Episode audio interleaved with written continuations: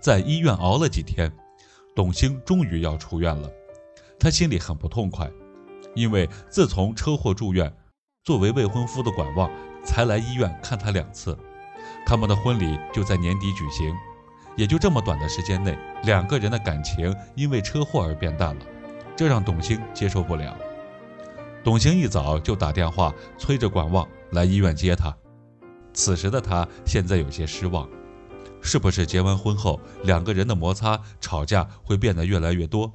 一想到车祸前陈晨曦在餐厅里还因为离婚的事而哭哭啼啼，想到这里，董卿就特别担心自己的婚礼能不能如期举行。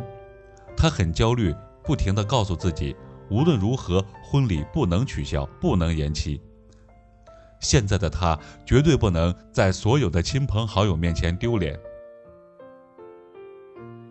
莫志宇早早地来到医院，开始帮他办理出院手续，结清所有住院费后，还给董卿支付了赔偿款。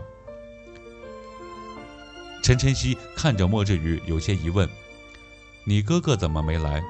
莫志宇说：“他今天有特别重要的事情，所以没来。”莫志宇的声音特别清脆响亮，而莫小春的声音比较厚重，特别具有成熟男人的魅力。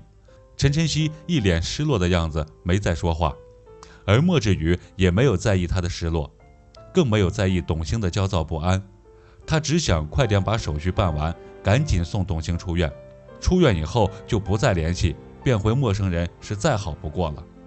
董卿一边收拾东西，一边给广旺打电话：“这都几点了？你怎么还没到啊？你急什么啊？今天又不用上班，慢慢来。”广旺有些不耐烦。儿子结婚，咱们不出彩礼，董卿同意了吗？电话里也传来了准婆婆的声音。管望，你妈刚才说什么？董卿生气地问道。管望也突然觉得很尴尬，老妈怎么可以这样对董卿说话？明知道自己开着免提在跟董卿打电话。管望马上把声音调小，没有什么彩礼会给的，没有彩礼你就不结婚了吗？董卿生气地说：“管望，我还跟你说，没有彩礼这个婚我还真不结了。”管望听董卿的话也很气愤：“不就是彩礼吗？又没说不给，不结拉倒，你们不要这样逼我。”说完，管望挂了电话，董卿也把电话摔到了床上，然后他又拿起电话回拨了过去，可是对方挂断了。莫志宇办完手续，把病历本和单据都给了董卿。有人来接你是吧？手续都办完了，费用都结清了，那我走了。说着，莫志宇转身要走。你等一下，没有人来接我，你送我去一个地方吧。莫志宇愣住了，看他的表情，如果拒绝他就要哭出来。莫志宇开车送他去管望家，董卿无论如何都要当面问问管望，准婆婆和他是不是商量好了。彩礼说取消就取消。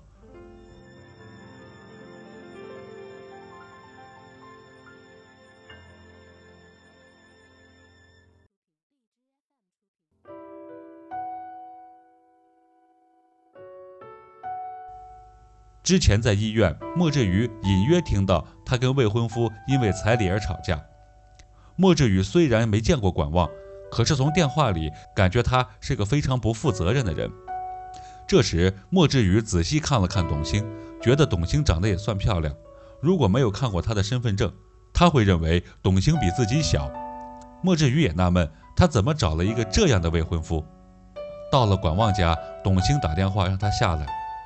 莫志宇想快点离开这里，因为他还要去签书店店铺的合同。董卿让他再等十分钟，再让莫志宇送自己回家。莫志宇看了看手表，还有时间，没有拒绝。莫志宇推着董卿来到了单元门口。这时，管望出来了。莫志宇看了看他，身体有些发福的管望和莫志宇相比，相差太多，一个胖子，一个瘦子。莫志宇说了句“快点啊”，就回车上去了。管望走到董卿面前问：“他是谁啊？”董卿回答道：“这个你不管，我就问你一句话，婚结还是不结？”管望若无其事地说：“结呀。”当然结，只是我妈妈说彩礼晚点给。董兴追问道：“那什么时候给？”管望有些急躁地回答说：“你也知道，钱给我舅舅应急了，大不了结婚以后，我每个月的钱给你不就完了吗？”董兴又问道：“你妈妈会同意吗？你现在的工资大部分不都给你妈了吗？总是说存着结婚，现在呢，你还不是听你妈的吗？”管望大声答道：“我妈还不是为了我们好。”此时，董兴的脾气也上来了，是为他自己好吧？还有结婚以后，你妈妈是不是也要过来跟你一起住？听到这些，管望已经满脸爆了青筋，说道：“怎么没有彩礼就不结婚了？我妈还不能跟我这儿子一起住了？”董兴的心情也坏到了极点。结婚啊，但是新郎不是你。说完，自己坐着轮椅离开了管望。莫志宇看到了，走过来推他准备上车。管望看着莫志宇对董兴这么好，有些着急，上前一步，指着莫志宇问董兴：“他是谁？”董兴平复了一下情绪，回答说：“他是谁？很重要吗？”莫志宇，拜托送我回家吧。管望听到名字，想起来莫志宇就是这次车祸的肇事者，上前抓住莫志宇的衣领：“是你撞了他，早就想找你算账了。”你要负责到底，你知道吗？如果后面他的腿有什么后遗症，你要全权负责。莫志宇虽然没有他高，没有他胖，可是他手上的劲却不输给管望。莫志宇一把抓住管望的手，用力一推，管望倒退了一步。占了上风的莫志宇说道：“你让我对他负责，是让我娶她吗？听着，车祸是个意外，可是你们分手不是意外。”说完，推着董兴上了车。其实莫志宇开始还是有些觉得对不起董兴，因为开车撞了他，让他受伤住院。可是刚才那一刹那，他反而觉得董卿看透了管望这个人。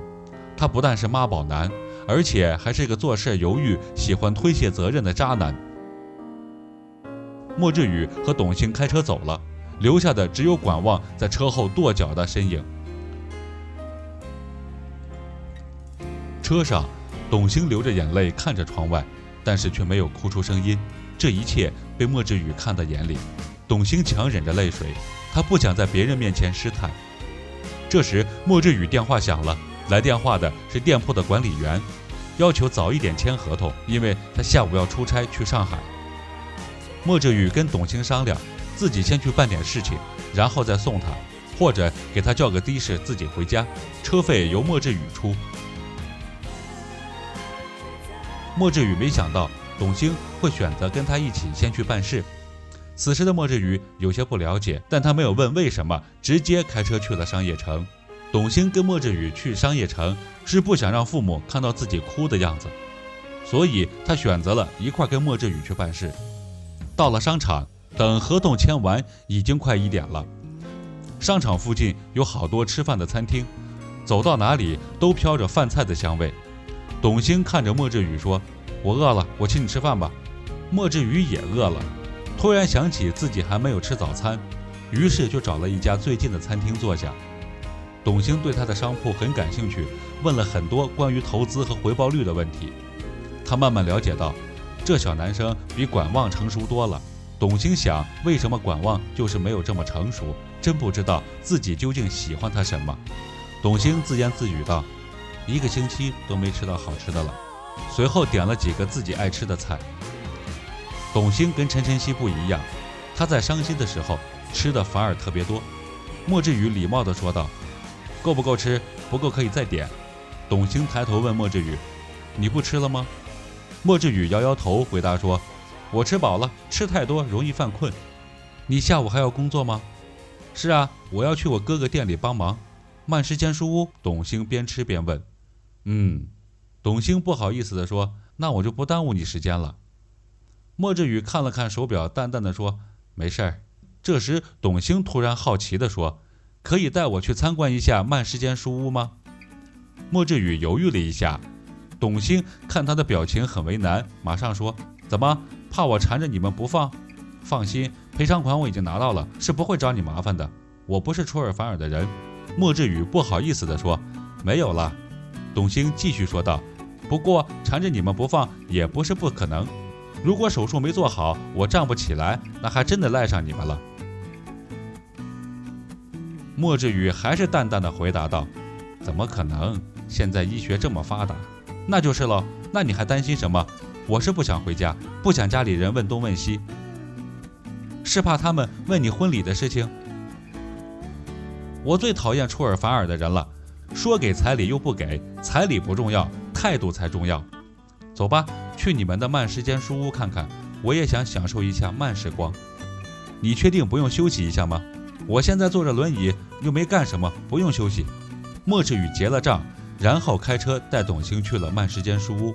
董卿的坏心情突然就变没了，因为他又看到了新鲜的事情。